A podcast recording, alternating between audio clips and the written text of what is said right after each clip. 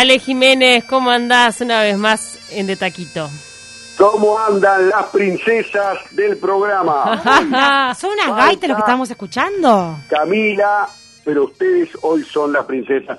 Las gaitas escocesas, ¿se acuerdan? Sí, Buenos días gaitas. a, a la audiencia, por supuesto, que fue pero parte del funeral del príncipe Felipe de Edimburgo, ¿no?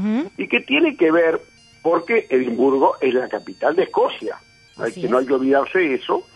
Y a su vez también recordar que las canciones que se escucharon ese día en esa ceremonia que se transmitió en vivo, por lo menos yo, yo la vi en vivo, eh, eran habían sido seleccionadas por el mismo difunto. Esas cosas increíbles, ¿no? Pero que parece que parte de ese protocolo de la realeza, elegir, o sea, un poco su propia eh, forma de despedirse, ¿no? Eh, que fue ese funeral del, del- de Felipe, que además falleció dos meses antes de llegar a los 100, ¿no? ¿Por qué, yo les pregunto a ustedes, tenemos esa fascinación por la nobleza? ¿Por qué nos fascina la nobleza? O sea, ¿por qué nos fascina, nos fascina cuando La viene familia real, un ¿no? Es como que Sí, digo, hay algo alrededor.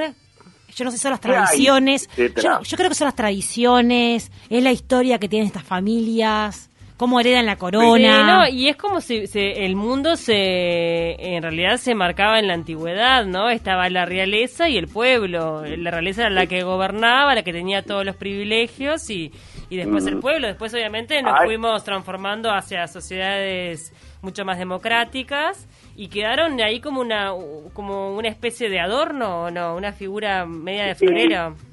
Hoy puede decirse que sí, ¿no? Porque aquello de la Revolución Francesa, anterior nobleza, eh, clero y tercer estado, que era lo, lo que sobraba, ¿no?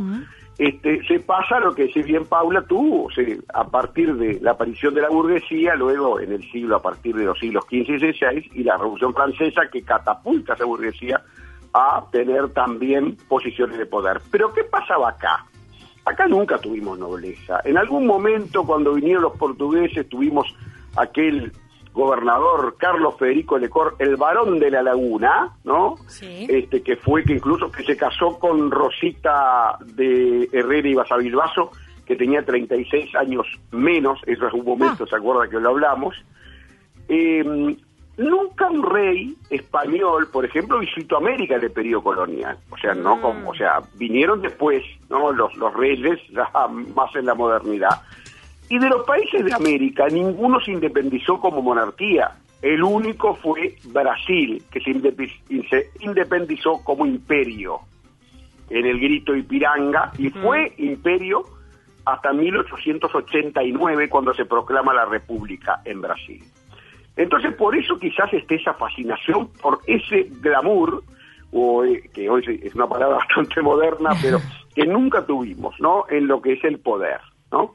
Eh, y por eso es que vamos a hablar de algunas visitas célebres, terminando con la de Felipe, por supuesto que es, por supuesto, a quien hoy recordamos en esta columna. Y vamos a hablar de dos que son de la década del 20 del siglo XX, que son, vamos a empezar con la primera, que es la primera del tiempo, que es la de un italiano. Bien. Italia volvió a la monarquía hace unos años, ahora vamos a hablar de eso, que era Humberto de Saboya, ¿no? Se me ocurre además, investigando esto, Humberto, que a su vez hay hasta, hasta un postre que se llama como Príncipe Humberto. Dice, o sea que fíjense ustedes que todavía en alguna parte de la colectividad italiana se recuerda a este príncipe, que llega al Uruguay en septiembre de 1924. Una gira por Brasil, Argentina, Chile y Uruguay. Y vamos a ver que es muy importante porque se aprovecha la común latinidad, obviamente la influencia latina, y una misión diplomática que le pide el fascismo, ya en el 22 había asumido Benito Mussolini el gobierno en eh, Italia, le pide para establecer una relación con los inmigrantes italianos en estos países, dando una imagen positiva del futuro rey y del gobierno fascista, buscando relaciones además también económicas. ¿Qué quiere decir esto? Que este mm, enviado, que este príncipe, era un poco también, mm, venía al servicio de, de ese fascismo que empezaba, eh, y aprovechando la gran influencia italiana, ni que hablar en Buenos Aires, en donde hasta hoy ese cantito porteño Sí. ¿no? que escuchamos es netamente influencia italiana. Claro, es que en ¿no? realidad el, el porteño, o sea, el de Buenos Aires, sí. está inspirado Mm. 100% en los tanos. El, el Hasta Tano, como hablan y gritan ese- inclusive, tienen eh, cosas muy italianas. Esa, esa, ese cantito y ese grito, esa forma de, ¿no? de hablar más en voz alta más que nosotros, ni que hablar si bien tenemos Sí. también influencia italiana.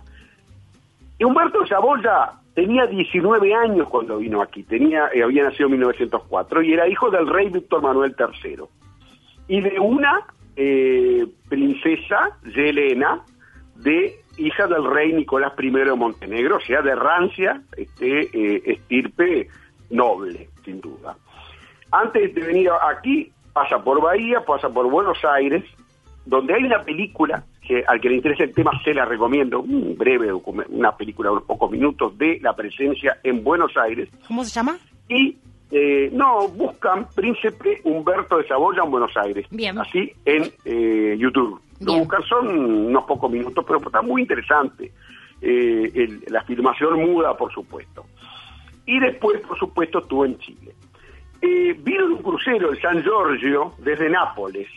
Salió en julio y este, llegó aquí en septiembre, por supuesto, parando antes en Bahía y en Buenos Aires. Acá en Montevideo tuvo un boicot muy curioso, pero por supuesto también que tenía su, su, su, este, explicación ideológica. El Partido Comunista del Uruguay, del cual hablamos eh, el año pasado al cumplirse los 100 años, boicotea esta llegada del príncipe porque dice que era un enviado de Mussolini. Mirá. ¿no? Y hasta se habla de que la policía, la policía de Montevideo habría desbaratado un atentado anarquista contra el visitante. Esto nunca fue comprobado, siempre se dijo que había una forma, o ya, un intento de eh, querer atentar contra el visitante.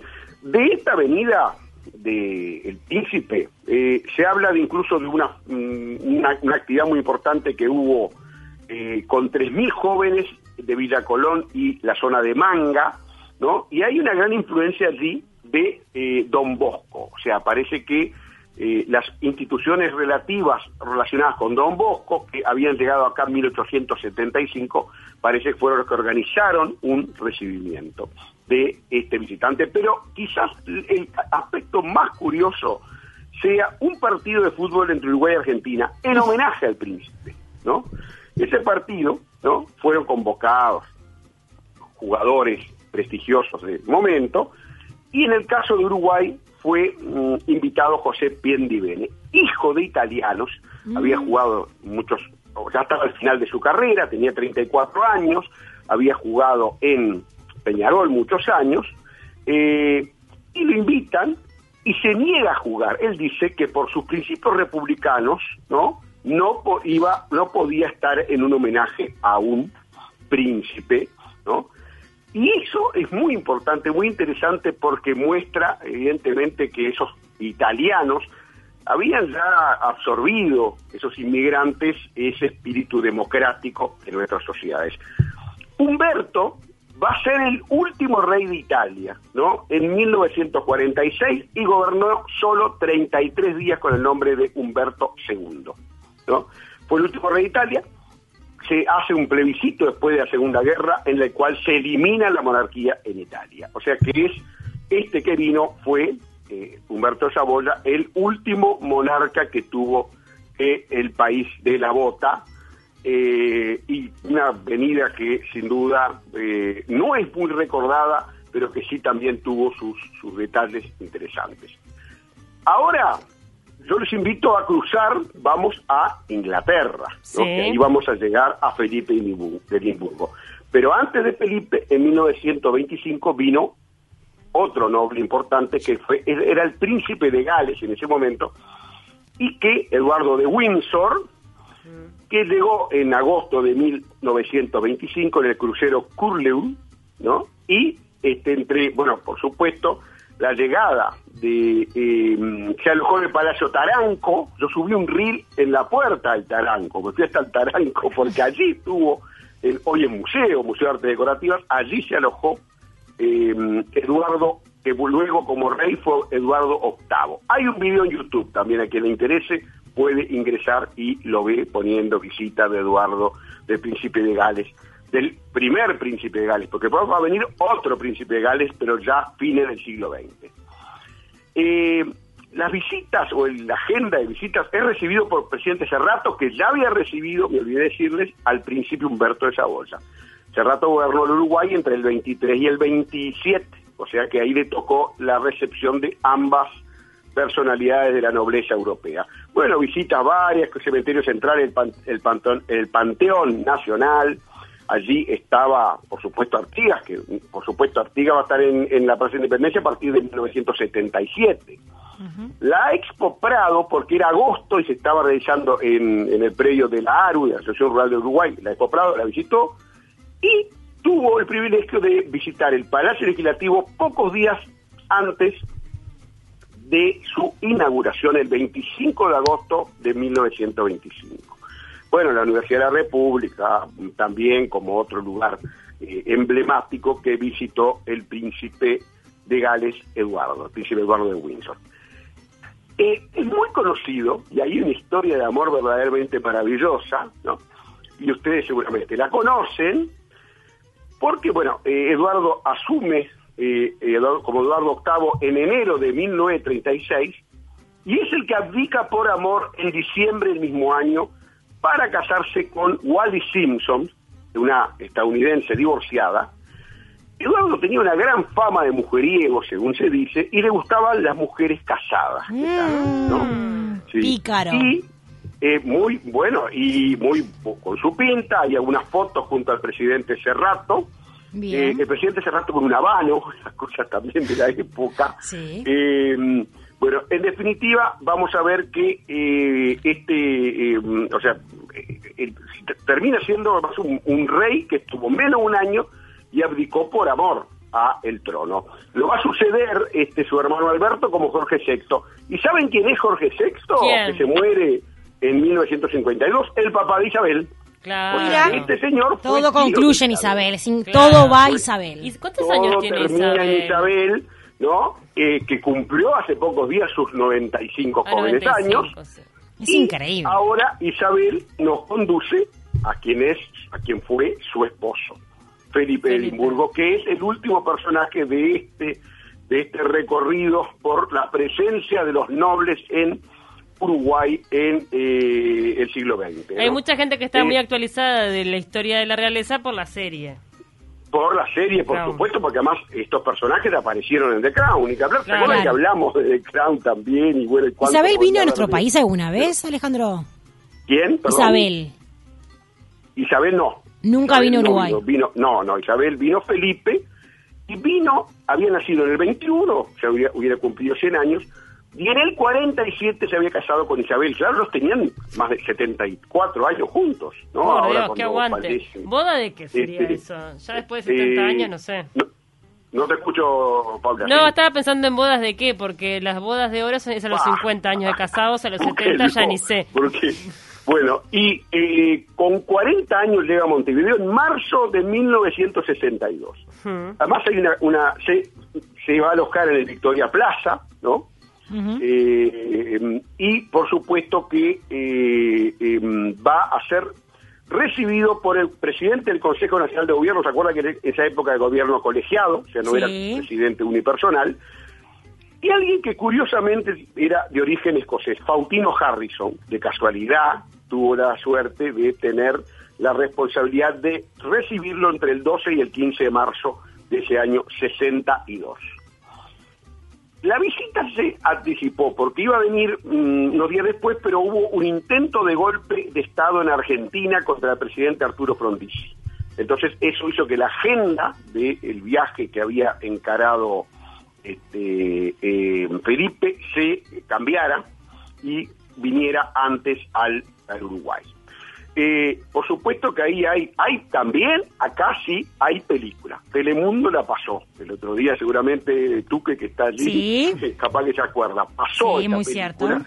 Muy interesante porque ahí, ahí se aparece en la Plaza Independencia con Ar- en Monumento Artigas y la multitud. En el Hotel Carrasco, las banderas de Uruguay y de, y de, y de Gran Bretaña. Eh, se le da la llave de la ciudad, en el Hospital Británico también, por supuesto. Y algunos aspectos importantes que tienen que ver con el hoy.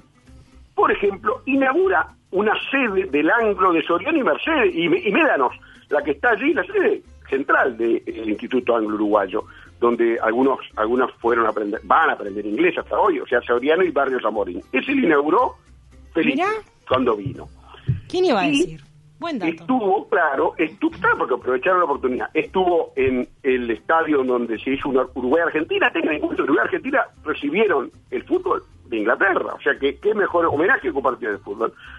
Y después también este, jugó un partido de polo del Carrasco Polo Club, porque jugador de polo era. ¿no? Claro, escuchame. Después, de, después del cual se tomó unas buenas cervezas doble uruguaya, que era la cerveza del momento en el Uruguay. Y por supuesto tampoco faltó un asado en la estancia de Gallinal, la Santa Clara, una visita al British. Y voy además a contar que cuando subí eh, mis promos en, la, en, mi, en mi Facebook, en mis redes sociales, enseguida saltó gente que voy a saludar porque me dijeron, por favor, decí que estuve yo con cinco meses, estuve recibiendo a Felipe. Ah, por ejemplo, el amigo Juan Bonazo Gallinal. Ay, Juan Bonazo, le mando un beso grande. Yo lo cono- conozco mucho a su hija. ¿Lo conoces a Juan? Bueno, Claro. Juan es un buen amigo que vive en Florida hasta hoy en día, es productor rural. Y Juan tenía cinco meses cuando fue a la estancia de su abuelo, Felipe, y obviamente que no se acuerda, pero estaba. Le pedí fotos, le digo si tenés fotos. La estancia, es, yo, yo la conozco, fui con, con Senia, una de las hijas de, de- de los dueños de, de- de ahí, Bonazo, ella de apellido. Este, la Sí. estancia es hermosa, es Sí, hasta hay la- una capilla, es Qué lindo. parece estar en otro lugar. El amigo, o sea, bueno, pues podemos hacer un programa desde la estancia. Hablamos con, con Juan, que es un buen amigo. Ay, sería un placer. abrazo, ¿no?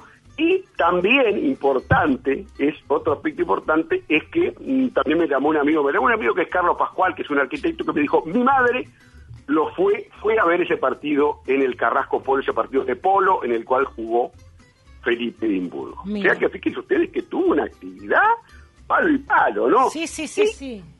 La prensa recibió a 20 periodistas, Mirá. ¿no? Que no era habitual que los reyes recibieran así tipo conferencia de prensa. Bueno, Claro. eh, el semanario Marcha dice, por ejemplo, que era un eximio vendedor del establishment inglés, dinámico, progresista, imaginativo. Esos son los, el semanario Marcha, que además es un semanario de izquierda, eh, dirigido por Carlos Quijano, y que, sin embargo, este, pondera la personalidad de este, que para ellos era un era alguien que salía se salía de, la norma en general. Los, en Inglaterra había un gran conservadurismo con respecto a ese tipo de cosas, y los reyes eran más bien para adentro, reservados, y la reina. Felipe impuso eso de que de, de- de las relaciones públicas, ¿no? Del rey en contacto con, con la gente, muchas fotos en, en las películas se puede ver, en contacto con este mm, con niños, por ejemplo, bueno, en el British habíamos dicho, eh, y por supuesto que eh, también nombrar que sus hijos estuvieron aquí en distintos momentos. Carlos. Sus hijos. Carlos estuvo en el año 99, vino a inaugurar, vino a festejar los 65 años del anglo, o sea, siempre relacionado con el anglo, Mm. el príncipe Carlos, el año 1999. Ana había venido en el 91, la hermana, Sí. Andrés vino en el 2002 y Eduardo en el 2016. O sea que han venido los hijos. Mirá, hace de- bastante poco. ah, bastante poco han venido eh, estos estas visitas que yo creo que hoy ya, si bien, yo creo que si viene algún algún príncipe, algún rey hoy, este concita la atención, Obvio. sobre todo porque hoy los reyes yo creo que todavía en gran parte eh, son han tenido o han tomado un más un protagonismo más grande de lo que es político y O se político, conoce más o sea, también de la vida de ellos. Antes capaz que no era tan accesible la comunicación y la información y ahora sabemos todo. se, se, se sabe todo, todo se sabe, como dice un programa. Mm. Igual est- estamos llegando al fin de la nobleza. Sí. Yo no sé, ahí es otro tipo de nobleza. Hoy ya, obviamente que ya eso de reina, pero no gobierna, está claro. No, sí, sí, y en sí, algunos, en algunos casos en España tiene un papel protagónico en la formación del gobierno. Le preguntan al rey cuando se, se vota, pero le preguntan al rey. O sea, Mm. dice, bueno, ¿usted está de acuerdo con este gabinete? O sea, hay un aval del rey que Claro. por supuesto nunca se va a poner. Sí, nunca es decisivo tampoco, ¿no? Y, y, claro, nunca es decisivo, pero por otro lado, digo, todos tienen primer ministro, hoy en, en Inglaterra es Boris Johnson, o sea, hay un- una, una, puede decirse, eh, una presencia siempre de, de, de- de- de la nobleza en esos países. En otros ha, ha sido abolida. Francia, que tuvo una nobleza muy fuerte, no la, la monarquía absoluta de los Luises, por ejemplo, Claro. no la tiene. Italia, otro ejemplo que decíamos recién, que la tiene. Ale, tenemos que despedirnos. Sí, el próximo lunes vamos a hablar, ¿no? Porque para que no nos quede corto, nos iba a quedar muy apurado y muy apretado, dividí este, esta columna y en la próxima vamos a hablar de los reyes de España que vinieron acá. Me Eso gusta. sí, reyes vinieron más de uno aquí. Este, y de sus vidas últimamente, que algunas de ellas han sido objeto de, de- de realmente de gran crítica, ¿no? sobre todo el caso de, de Juan Carlos. ¿no? Sí. Y eso lo vamos a dejar para, Para la semana que viene. Lunes. Gracias, Ale. Te mandamos un abrazo grande. buena semana. Gracias.